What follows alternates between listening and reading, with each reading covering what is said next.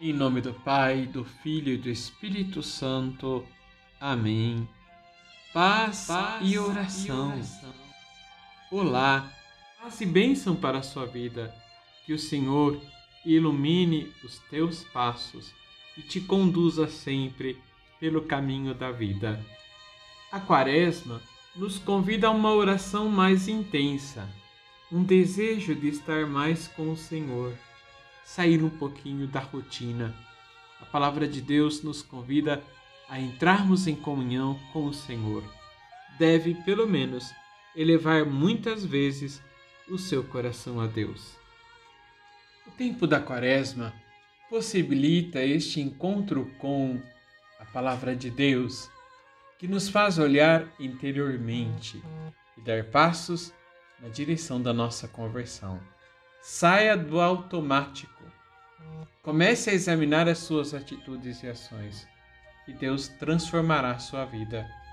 Na liturgia, lemos o Evangelho de São Mateus, capítulo 6, versículos de 7 a 15. No Evangelho de hoje, Jesus nos ensina que, na oração, não é importante multiplicar as palavras, ficar inventando palavras e até palavras vazias mas a oração precisa brotar do coração, de um coração agradecido de um coração que espera de Deus. Jesus nos ensina hoje que para rezar bastam poucas palavras e nos ensina o Pai Nosso.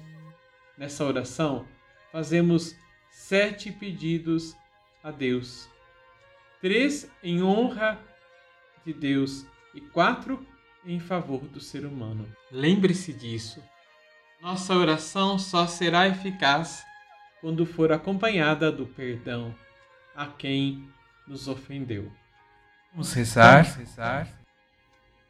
Tu nos ensinas, Senhor, que a verdadeira oração é aquela que brota do coração, de um coração que sabe ser humilde e confiante. Dai-nos nesse dia a alegria de nos encontrarmos convosco, de buscarmos a oração e nela a consolação e através dela uma intimidade maior convosco.